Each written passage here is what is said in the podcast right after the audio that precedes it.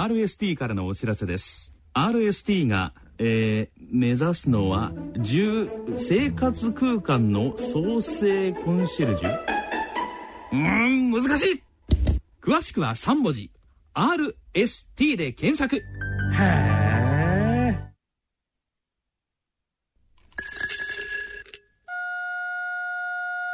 えー、静岡町角電気屋さんのコーナーです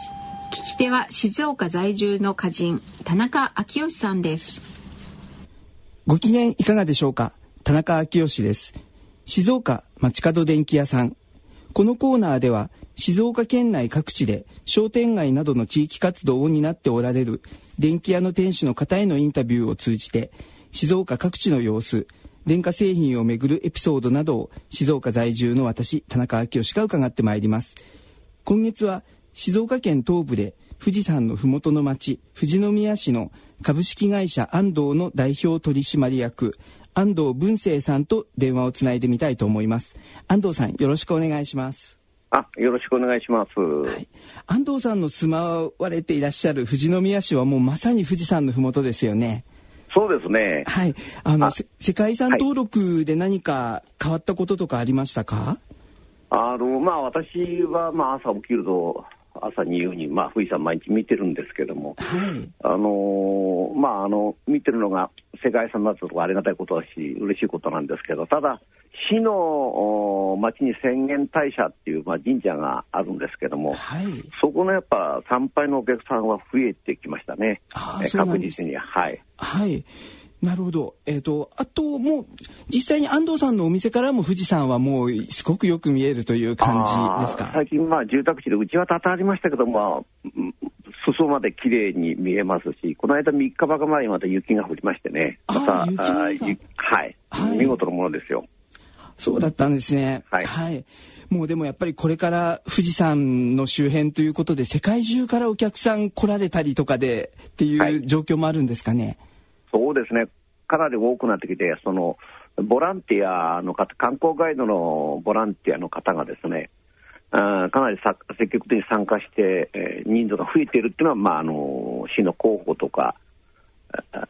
ね、雑誌なんかでね、目に、新聞なんかで目に通します、あの、しますけどね、増えたってことで、はい、はいなるほど。あと、えー、富士宮市といえばやっぱり、えー、富士宮焼きそばをはじめとした、す、ね,、ごく、はい、あの、人気のものがたくさんあるかなと思うんですけれども、はい、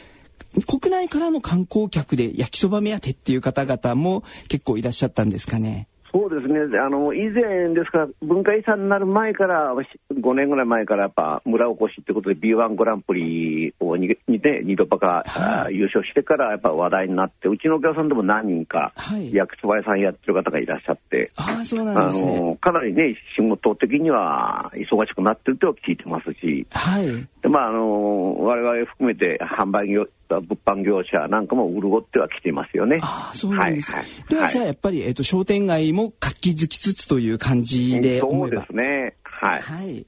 で従来のその通過型の観光地から滞在型には切り替わってきていますよね。あのだから旅館関係とか宿泊なんかがまあ、設備が足りないなんていう状態になってきましたよね、はい、最近は。はい。滞在型のという言葉が。ね、はい、はい。なるほど。じゃあまたこれからいろんな方々が富士宮で一泊ゆっくりしながらっていう方々も増えていきそうな状況なんですね。すあのー、朝霧高原とか、あとはあの谷子って湖がですね。はい。でありまして、あと今度白糸の滝が、昨日、一昨日からあのー、はい、改装とか修復が終わって、一般公開になりましたんでね。久しぶりにじゃあ白井戸の滝が公開されているんですね今。はいあの、はい、昨日22日あたりに一般公、はい、でも改修工事が終わりましてですね、はい、一般公開になりまして、はい、これも一つはまあ楽しみの一つだと思いますけどね。承知しました。ではもう、白糸の滝もありそしてもう富士山の、えー、まさに麓でありそして、えー、この富士宮は、えっと、2014年の1月というのは何かお祭りとかもあるんですかね？お祭りをもう昔子供の頃から秋と春の浅間大社のですね、はい、えー、恒例の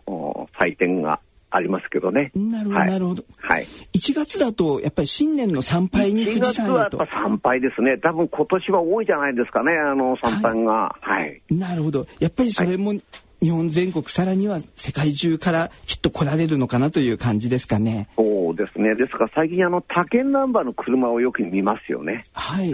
仕事で歩いてる中で、はい。えー、もう全国のナンバーを見る機会が増えましたね。はい。ここはいはい。半年ぐらいの間で。はい。はい、承知しました。では、そんな、えー、富士宮市で、えー、電気店を営んでいらっしゃる安藤さんに、えー、今後またお話を伺ってまいりたいと思います。静岡町角電気屋さんのコーナーでした。聞き手は静岡在住の歌人、田中昭義さんでした。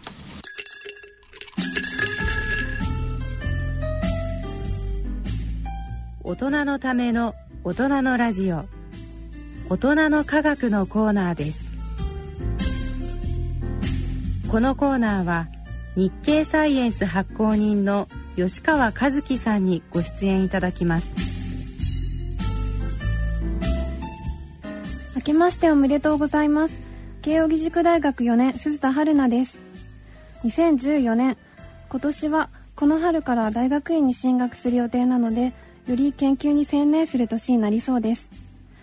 さてこの方は2014年はどんな年になると考えておられるのでしょうか。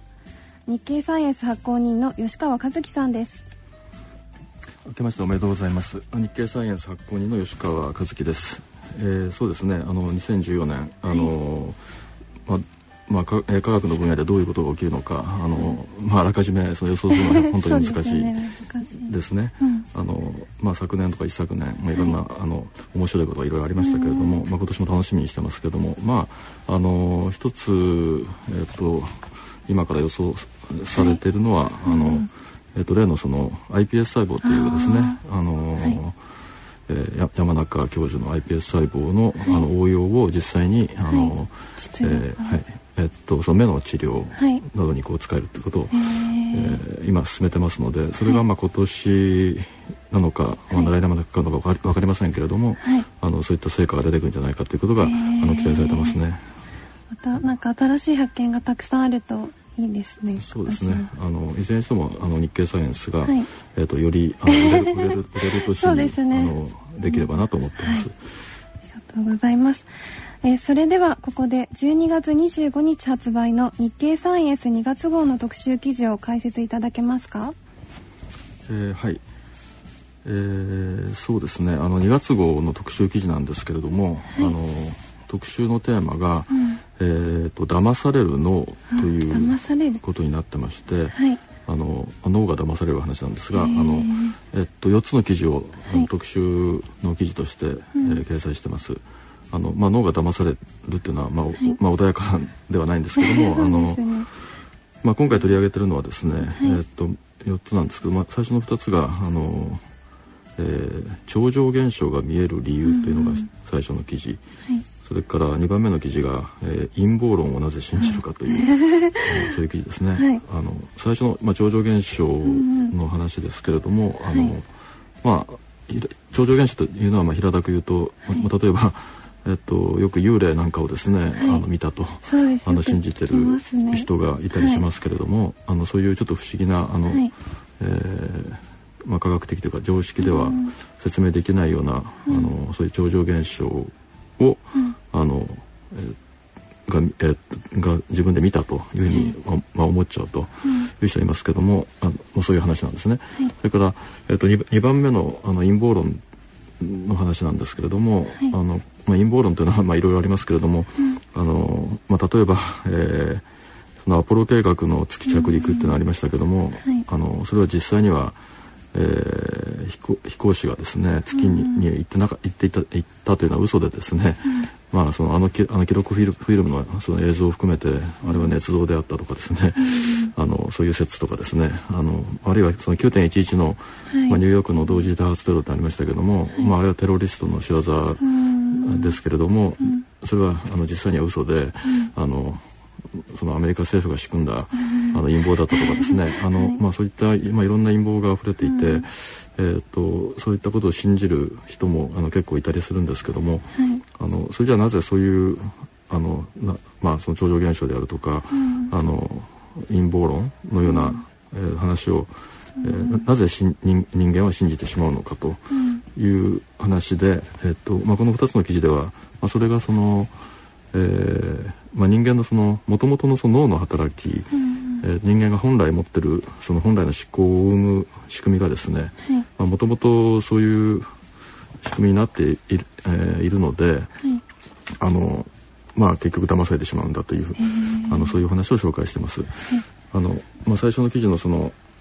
超常現象とか幽霊が、うん、あのえー、なぜ見えるのかということですけれども、うん、あのまあ、その最初の記事によるとですね、あのえーまあ、アメリカの調査ですけれども、はい、あのまあ、2005年の調査だと、えー、アメリカ人の4人に3人がですね、うん、その超常現象の存在を、えー、信じていると。それから、はい、はい、から別の調査によると、うん、あのまあ、3人に1人が、うん、えー、まあ、超自然的な、えー、体験をしたことがあるというふうに言ってるそうですね。それであのこういったことについてですねあの、まあ、心理学者は、はい、あのまあ、その背景に、あの共通したその、まあ、脳のというかその思考のメカニズムが、うん、えー、存在するんではないかと考えているわけですね。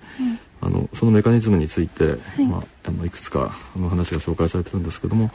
うん、えっとまあ、そのうちの一つお話しますとあの、まあ、イギリスの心理学者が提唱したものでですね、あのそのこの学者によると、えー、その超常現象みたいなものを見たり、えー、信じたりする傾向っていうのは、まあその、えー、名前を付けてるんですけどもその、はい、まあのまあ、脳神経におけるその、代理検出装置っていうふう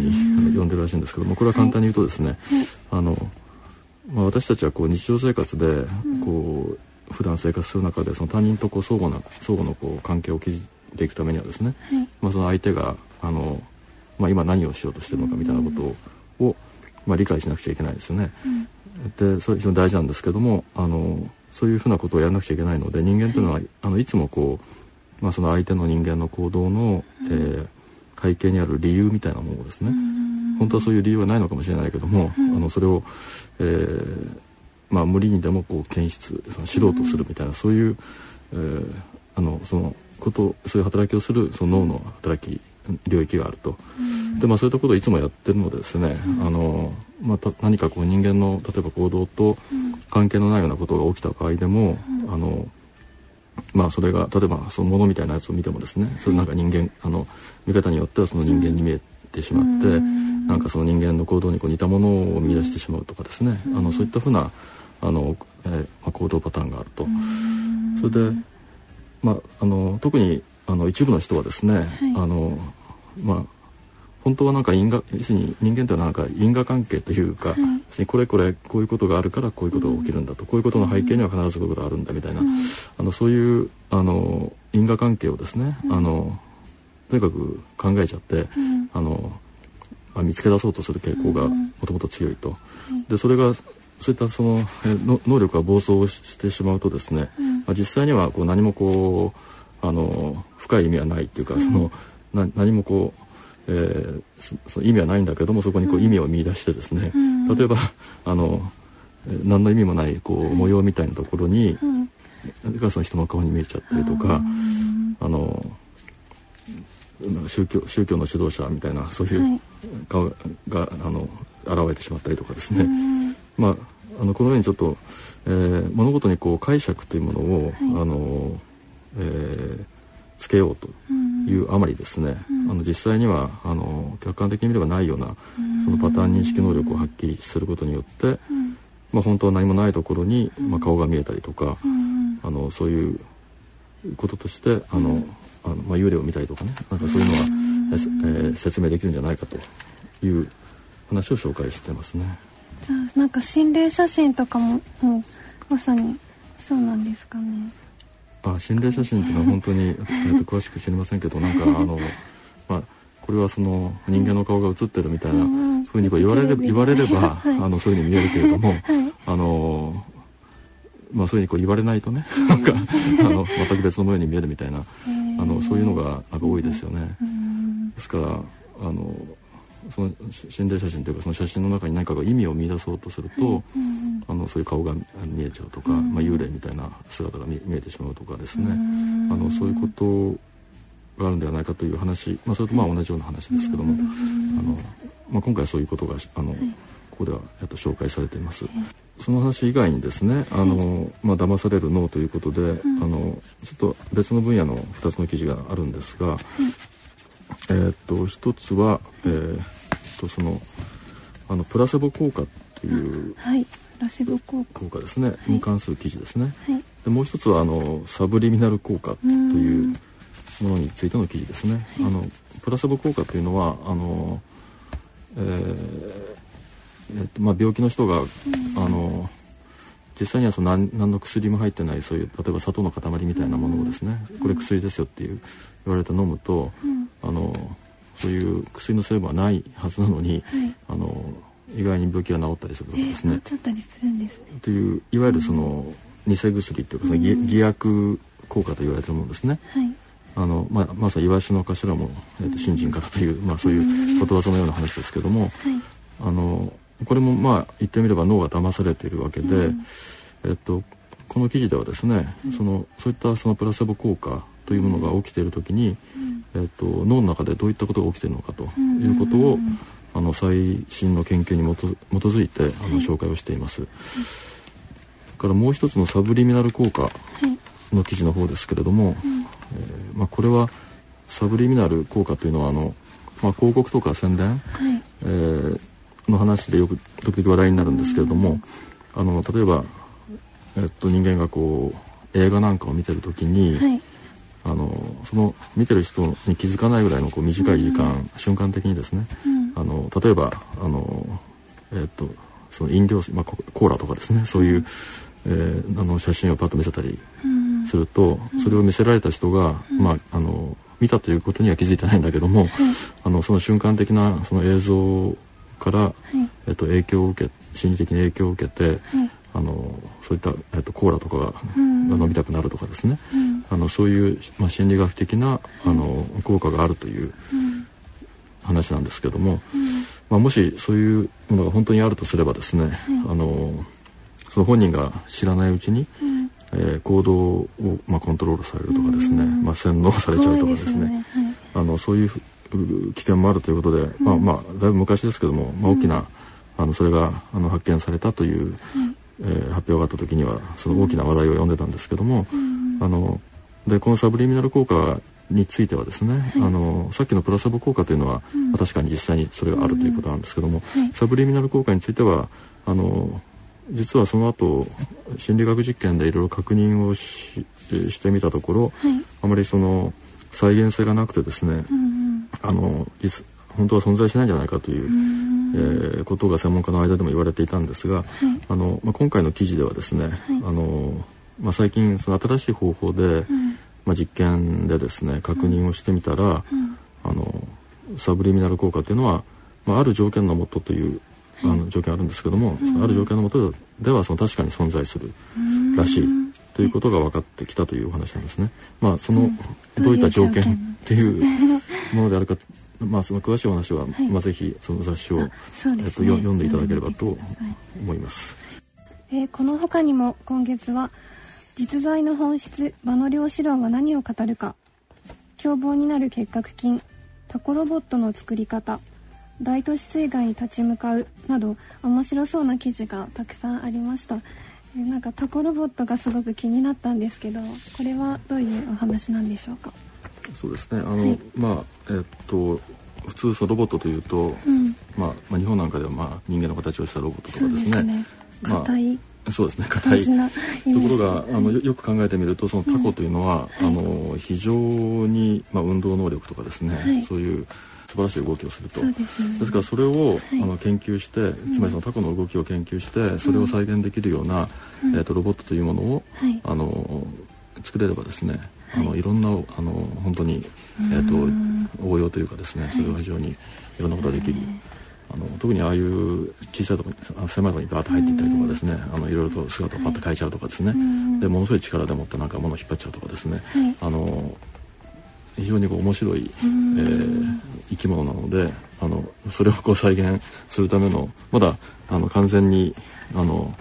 それとそっくりなものを作るというところまで行ってないようですけれども、あのそういうところに注目をしてこれアメリカだったと思いますけれどもそういう研究が進んでいると。なんか災害とかにもすごく役立ちそうですよ、狭いところとか海の中に潜れたりしたら、えー、え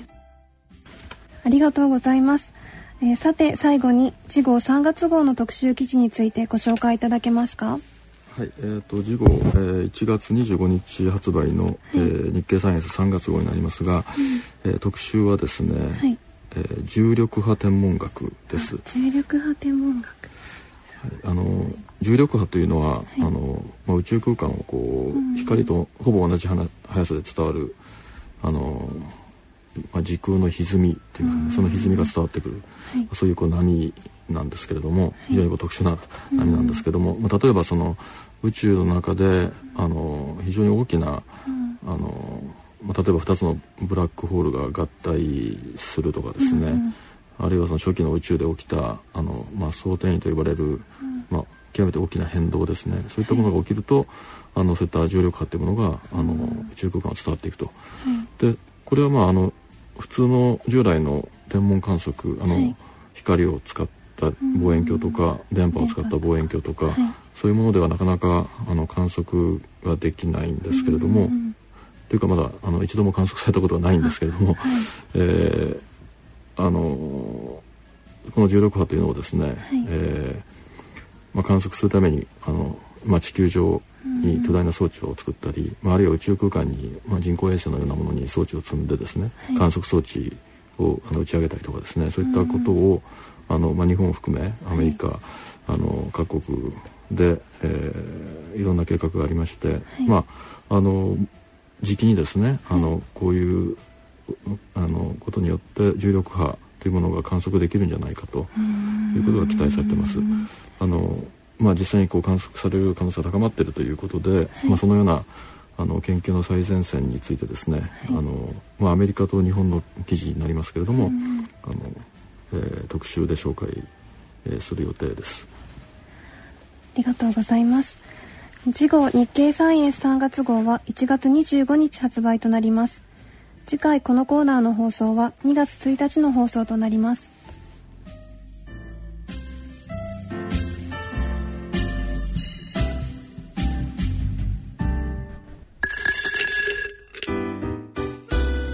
大人のための大人のラジオ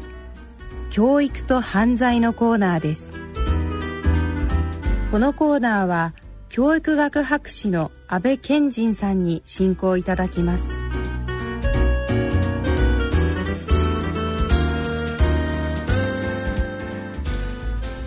皆さんこんばんは。お元気にしてらっしゃいますか？えー、まあ社会病理を研究しております安倍賢人です。今日はね、えー、ちょっと趣を変えてですね昨今、うん、まあ日本社会について思うこととそういう感じで話を進めたいと思うんですけどもよくあのどうでしょうかね。これまあ大人のラジオで基本的にあのー、まあ世代的には若干上の方が聞いてるという想定のねあのあれなんですけどまあそうじゃなくてもいいんですがね。とやっぱり若い今の若い世代の人たちとご自身のね聞いてるまあリスナーの方の世代のなんかやっぱりギャップっていうのはあのよく耳にすることですけど感じてるんじゃないかと思うんですよね。でもそのギャップ自体って昔はねやっぱりその世代の今の若い者はっていうことは今にか現代に限らず昔からあることですよね。でも最近はやっぱりなんか違ってきてるなっていうようなことをよくあの私の周りの人たちと話してて、えー、そういう指摘をする人が多い気がするわけね。で、えー、私まああのー、まあ教団にも立ってるんですがねそうするとねこれ授業をしてて昔、まあ、講義をしてて昔ともどこが違うのかなって考えるとあのー、言葉のね言い換えっていうことがとても今の若者たち苦手なんですよね。あの何でもいいんですけどその同じことを違う形でこう言い換えていくってあの結構大事なことだと思うんですよ。あのー、そうですね、まあ、あの基本的にまあ何でも構わないんですけどもおおなんていうのかな頭の中でずっと一つのことをパラフレーズして特にあの言語日本語もそうですし英語もそうですし、えー、私も国際化なんで英語をねあのやっぱ教えてるんですけどねそうした時にね、えー、一つのパラグラフの中で同じことっていうのは同じ形では繰り返さないわけ。例えば例を挙げますと警察官って出てきた時に次にもその警察官はそしてその警察官はでその警察官がってやるとちょっとしつこいですよね読んでて、えー、なんかちょっと飽きてきちゃいますよね。ですから、あのー、やっぱり、えー、文章を書く人っていうのは、その警察官はとかね、その制服を着た法の番人はとか、極端な話、そう言い換えていくわけですよね。そういうね、作業っていうのが、ものすごく苦手なのね。で、これってどういうことって聞いても、なんか、よくちょっと、なんか反応が、なんていうの？えー、想像してみていただけると分かると思うんですけど、ちょっと、これってどういうことかなって言いますよね。とこ黙っちゃうとかね。で、その原因は何なのかっていう話なんですけど、ちょっと引っ張るのが長すぎましたけど、これね、結論をまず最初に言って構いませんか？これはね、コミュニケーションの量の激減だと思いますね、答えは。あのー、昔ね、いや、きっと、現在60代の方、まあ70代の方でもいいし、50代の方、40代の方ぐらいまで、そんなに貧しくなかったとしてもですよ。あのー、やっぱり、えー、食事を一緒にして、お父さんが厳しかったとしても、ね、あのー、お母さんが結構愚痴っぽかったとしても、やっぱりそこで、えー、食事の時、ほら、ちゃんと肘なんかつかないであれしなさいとかね、なんか何かしらのやり取りがあって、あの、どうしても人間っていうのは、どこに行っても人の輪の中にいなければならない、なんていうのかな、アナログの社会に生きてたと思うんですよ。あのー、例えば、いじめられてる、てあの、いじめられてる子でも、やっぱりそのいじめられてる、その中に、教室に行かないと生きていけなかったと思うんですよね。でも、今日ってどうなんかなって思うと、あのー、家の作りからしてね、必ずその自分の勉強部屋っていうのがある人がもうほとんどになってきてると思うわけ若い世代の人たちって。で、えー、冷静に考えてみると親の世代である我々もねあのとかく言い訳は別としてこの私の自身の自戒の念も込めてですよ言い訳は別としてやっぱり自分のことで精一杯になってる部分って否定できないんじゃないのかなって思うんですよね。会社でいろんなことがあったりとか、あ、これ片付けなきゃいけないなと、明日こうしようかなとかね。あのー、昔ってもう少しその、生活自体が家に帰ってきたら自分だけの世界じゃなくて、グループの中で家族全体でっていう時間が必ずあったんだろうと思うんですよ。そういうのがものすごく減ってきちゃって、あの、例えば朝起きて、ね、例えば同じテーブルに座るとしても、どう学校は、うん、まあまあ、とか言ってね、パンでもかじりながら自分の部屋行っちゃうとか、帰ってきてもとりあえず食事は一緒にするけども、テレビは自分の部屋で見るとか、おそらくね、そういう研究、明確なデータは出てないと思うんですけども、大人と会話している時間っていうのが圧倒的に短いと思うのね。ここがミソなんですよね。友達同士でコミュニケーションするってことは、やっぱりね自分のおなんていうのかな。理想っていうかロールモデルって言葉があるんですけどあの自分がこれからなろうとしていくべき目標にならないわけ。同世代だと。やっぱり自分よりも目上の人目上っていう言葉がちょっとあれですけども自分よりも年齢が上でいろんな文化的な知識とか物事に対する理解力がある人と話さないと吸収できるものがないわけ。でその時間っていうのが圧倒的に減ってきちゃってると思うですからねもっと端的に言うとね私最近思ってるのはねみんなその教室に座ってるんだけどもその一人一人の学生さんがね人間として活性化されてないのね。なんかこう人と揉まれてて人とこう接触して他人っていうのは例えば嫌な反応を返されたとしてもあのネガティブなフィードバックを受けたとしてもそれが自分の鏡ですがね何回も何回もそういう他者との経験をすることによって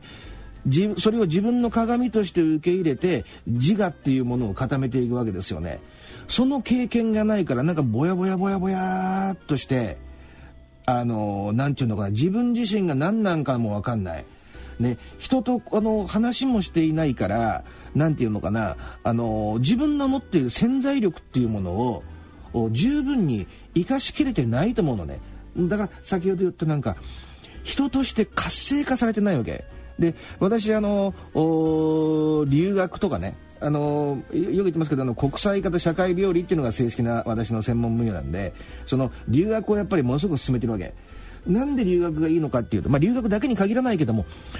あの外国語だけどもそこにポンって置かれた時にも身振り手振りでも何としてもコミュニケーションを図らないと生きていけないっていうそういう状況に置かれるんですよね。と初めてね行って帰ってくると何て言うのかなこれまで無口でいた子がね話しかけてきたりとかものすごいその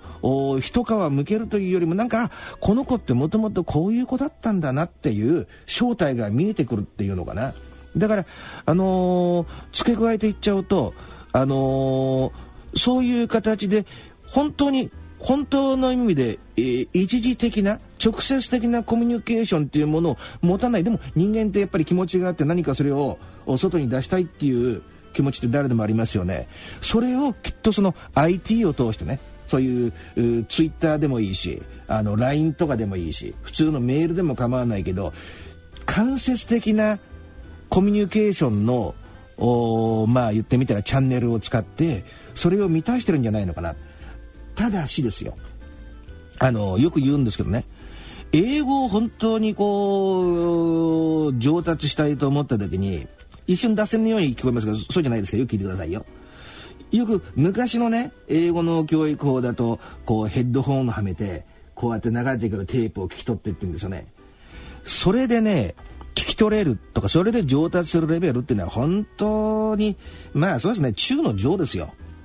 コミュニケーションっていうのはね相手の顔を見てジェスチャーを見て雰囲気を見て声のトーンを聞いて初めてそこに意味が隠れてるわけだから本当に早くねあのー、喋る人なんかの場合に相手を見てなかったらやっぱり言ってること分かりませんよ。だからコミュニケーションっていうのは全ての何て言うのかな要素がビジュアル的なものもあり雰囲気もあり匂いもありその中に言語っていうのが入ってるわけでその言語だけを抽出しても本当の意味がそこから出てくるかっていうとねそうじゃないわけ。お前、お前もう本当にもう死んでくれよって言ったりするでしょ？言葉良くないけども。それってだけど愛情がこもってる場合もあるわけじゃん。わかります？ですから、そのトーンによって全然違ってくると思うし、状況によっても違うと思うわけ。そこでさっきの話に戻りたいんですけど、ね、その一時的なコミュニケーションっていうものを避けて、お父さんと話さない、お母さんと話さない、お兄ちゃんとも話さないし、おじさんとも話さないで、この傷を受けることの少ないまあ言ってみたら二次的なルートであのー、まあそういうネットのゲームでも構わないしメールでも構わないけどそれでやってる限りはね言ってみたらずっとヘッドホンだけはめて言葉を覚えようとしてるのと同じことなんですよね。そうした時にあのー、変なねえー、ここ誤解しないでほしいんですけど私はあくまでも社会をどうやったら健全にできるかっていう話をしてるんでその若者を責めてるんじゃないわけそういう状況に置かれていると本当の意味での自分が持ってる自分が何なのかっていうことが分かんないで逆に彼ら自身もかわいそうだなって思うわけ。だからねあの何、ー、て言うのかな。この前ね読書の筋肉っていう言葉を言った人がいるのね。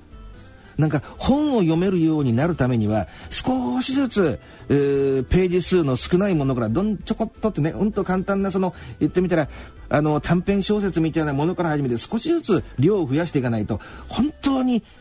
熱い中身が重厚で本当に深みのあるものって読めていきませんよね。筋肉ないと。それと同じでコミュニケーションの筋肉。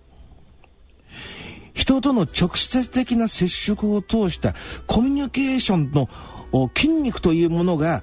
欠如しちゃっていることが今日の社会が抱える様々な問題につながっているし結局何て言うのかな本当の意味で仕事終わった時「おなんとかちゃん一緒飲み行こうか」って心からそういうふうに思える後輩を作っていくためにはその直接的なねコミュニケーションの中にどんどんどんどん入れていかないといけないんだろうなってなことをですねまあ今日この頃思っている次第です。